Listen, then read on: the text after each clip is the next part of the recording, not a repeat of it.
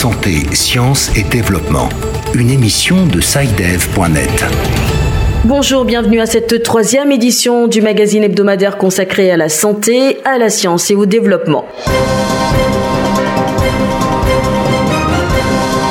À la une cette semaine. Les forêts brûlent en Amazonie, mais les forêts brûlent aussi en Afrique. C'est la quintessence des débats autour de l'environnement la semaine dernière lors du sommet du G7 à Biarritz en France.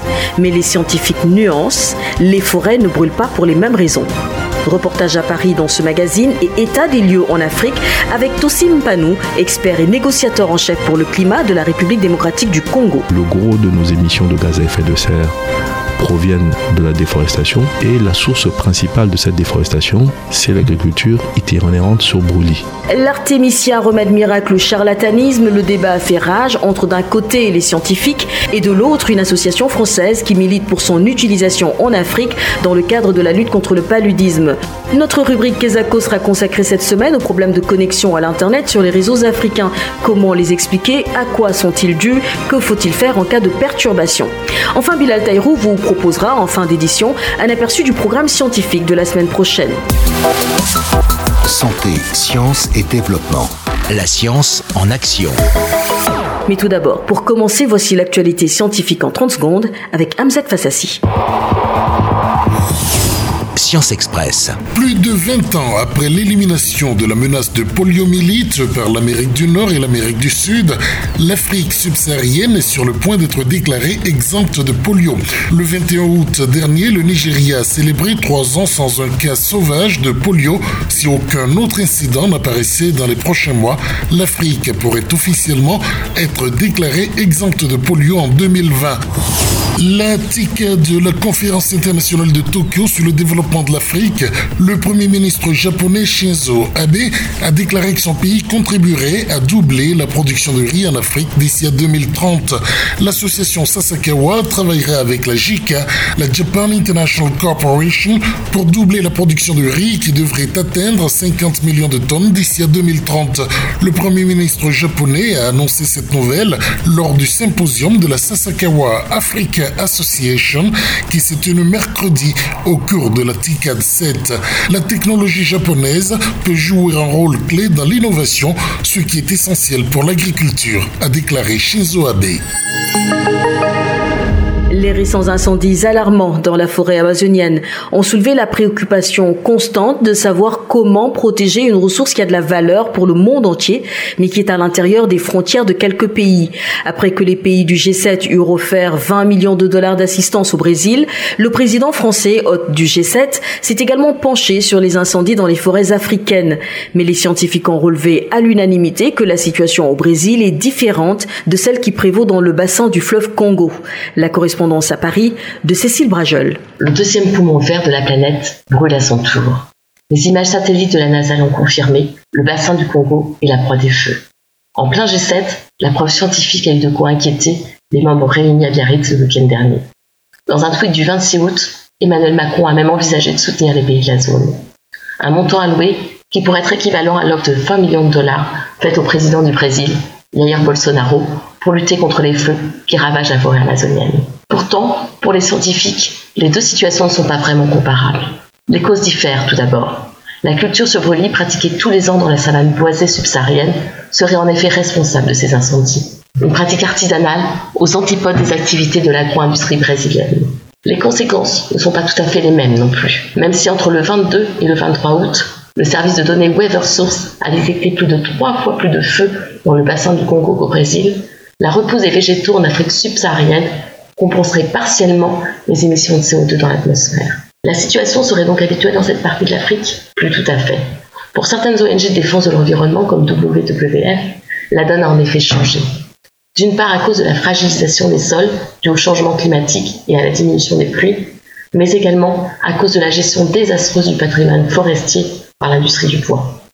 Alors que l'Agence spatiale européenne estime que les incendies mondiaux représentent entre 25 et 35 des émissions de gaz à effet de serre, sauver les forêts demeure une priorité pour préserver le climat mondial. Cécile Brajol, Paris, pour Santé, Sciences et Développement. Comme le disait Cécile Bragel à l'instant, la crise des forêts amazoniennes a permis d'attirer l'attention des dirigeants du G7 sur l'autre drame qui se déroule sous les mêmes latitudes, mais sur un autre continent, l'Afrique. Les pays touchés incluent la République démocratique du Congo, le Gabon, le Cameroun et l'Angola au cœur de l'Afrique centrale. Les images de la NASA ont documenté près de 7000 incendies en Angola et 3500 en RDC contre un peu plus de 2000 au Brésil. Les explications de Tosim Panou Panou, expert en climatologie, négociateur climat principal de la République démocratique du Congo et ancien président du groupe africain de négociateurs lors des sommets de Cancun et d'Urban sur le climat. 20% des émissions globales de gaz à effet de serre proviennent de la déforestation. Donc en luttant contre cette déforestation et les moteurs de cette déforestation, on pourrait constituer 20% de la solution au problème euh, du climat. Euh, en RDC, euh, ce problème est un problème qui ne date pas d'aujourd'hui. le gros de nos émissions de gaz à effet de serre proviennent de la déforestation, puisque le pays est faiblement industrialisé. Et la source principale de cette déforestation, c'est l'agriculture itinérante sur brûlis. Donc, ces pratiques agricoles traditionnelles sont des pratiques qui existent depuis longtemps les populations rurales euh, relativement pauvres euh, n'ont pas euh, accès à des pratiques modernes.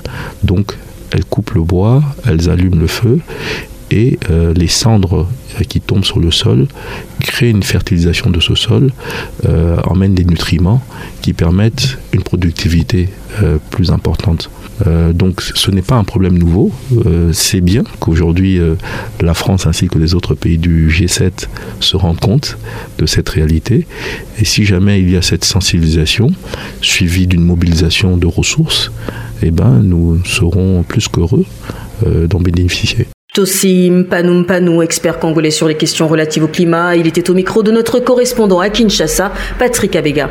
Une étude réalisée en 2004 par des chercheurs maliens revient à la une de la presse 15 ans plus tard. Les conclusions du rapport intitulé Étude des perspectives de changement climatique au Mali ont en effet été confirmées par le dernier rapport du groupe d'experts intergouvernemental sur l'évolution du climat. Les deux documents prévoient notamment que d'ici à 2025, le Mali connaîtra une sévère sécheresse. D'ores et déjà, la communauté scientifique tire sur la sonnette d'alarme. Bilal Taïrou.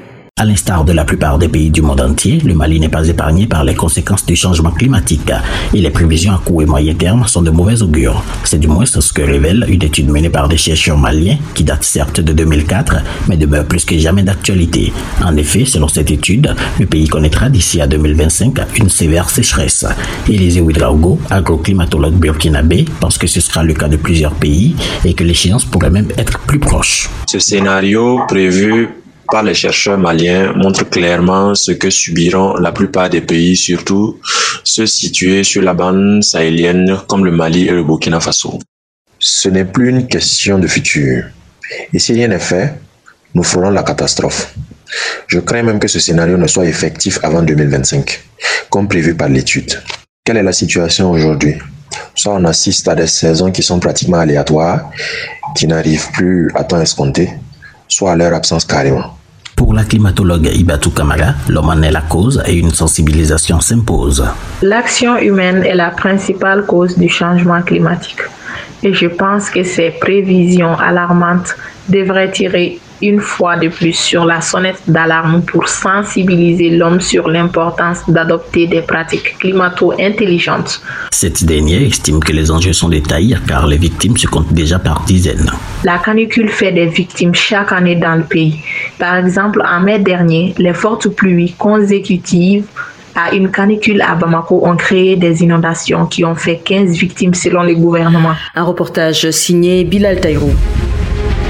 Depuis quelques années, la recherche fait partie intégrante de la riposte contre l'épidémie à la maladie virus Ebola. Et lorsqu'on compare l'État qui doit prendre la question de façon optimale ne le prend pas ainsi. Format. L'Organisation mondiale de la santé met en garde les populations contre l'utilisation croissante de l'artémisia pour soigner le paludisme. L'artémisia est une plante herbacée, annuelle, parfumée, largement répandue en Asie, en Europe et en Amérique du Nord. L'utilisation de cette plante en médecine traditionnelle chinoise a été enregistrée avant 168 avant Jésus-Christ.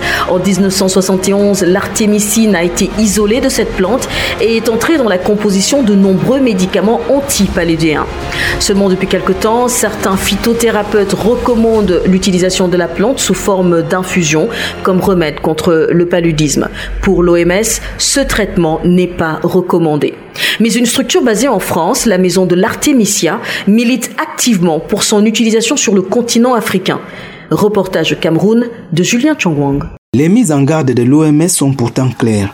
L'organisation cite des études montrant que l'utilisation de l'artémisia en tisane ne permet pas aux patients de guérir réellement, du fait notamment de nombreux facteurs qui réduisent presque à néant la teneur de la plante en artémisinine, la molécule qui permet la guérison. Mais la maison de l'artémisia rejette ces affirmations, mettant les réserves de l'OMS sur le compte de pression qu'exerceraient des firmes pharmaceutiques. Stefano Yudom, ingénieur agronome en génie rural et un des responsables de la maison de l'artémisia à Douala au Cameroun. Qui vivent dans les zones impaludées, nous sommes à plus de 3,5 milliards de personnes. Si juste un milliard de personnes devaient prendre un traitement de ces industries pharmaceutiques, ça fait un business énorme. Or, recourir à une simple plante que chacun peut avoir devant chez soi pour se faire soigner, vous voyez que tout ce business-là est réduit à néant. Une analyse que regrette Yab Boumdeu, enseignant-chercheur à la faculté de médecine de l'université de Yaoundé 1 au Cameroun. Pour moi, le débat n'est pas là. Le débat, il est simple. On veut jouer avec les règles et les recommandations de l'OMS. Il y a un protocole bien défini. On le suit à la lettre jusqu'au bout. Il est coûteux, il est très long. Et quand on y arrive, à ce moment-là, c'est validé. Julien Chongwan, Douala pour Santé, Sciences et Développement.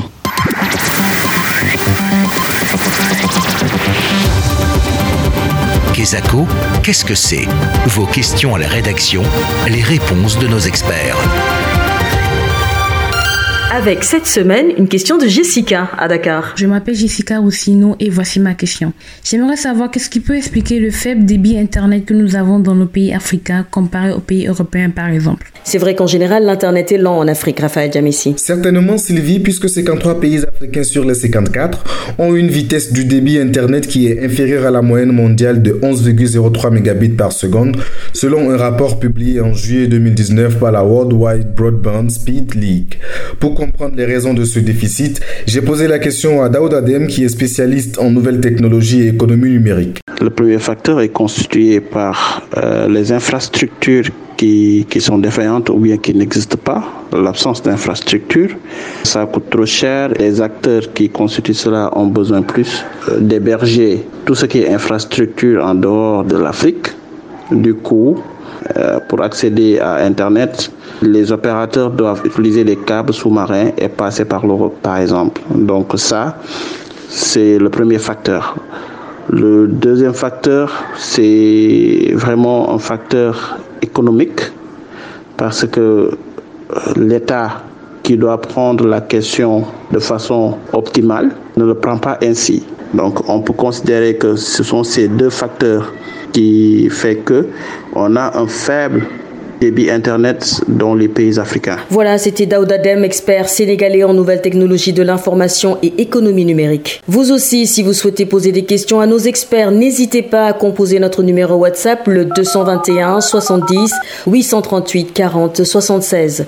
221 70 838 40 76. Présent, voici un aperçu des principaux événements de la semaine à venir sur la scène scientifique. C'est avec vous, Bilal Taïrouf. L'agenda. Ouagadougou, la capitale burkinabé, sera du 10 au 12 septembre l'hôte de la conférence régionale sur la chenille légionnaire d'automne au Sahel et en Afrique de l'Ouest.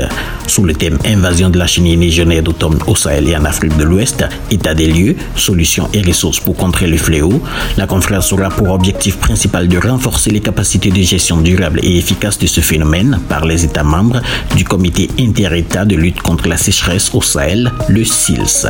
Entre-temps, du 9 au 13 septembre, se tiendra du côté du Cap en Afrique du Sud le 12e atelier panafricain sur l'accès aux ressources génétiques et le partage des avantages découlant de leur utilisation. C'est un atelier organisé par la Commission des forêts d'Afrique centrale. Merci Bilal. Ainsi prend fin ce troisième numéro de Santé, Sciences et Développement réalisé avec le concours de votre radio. Au revoir et excellente semaine à vous. Cette émission est disponible en podcast sur le site sidev.net/fr.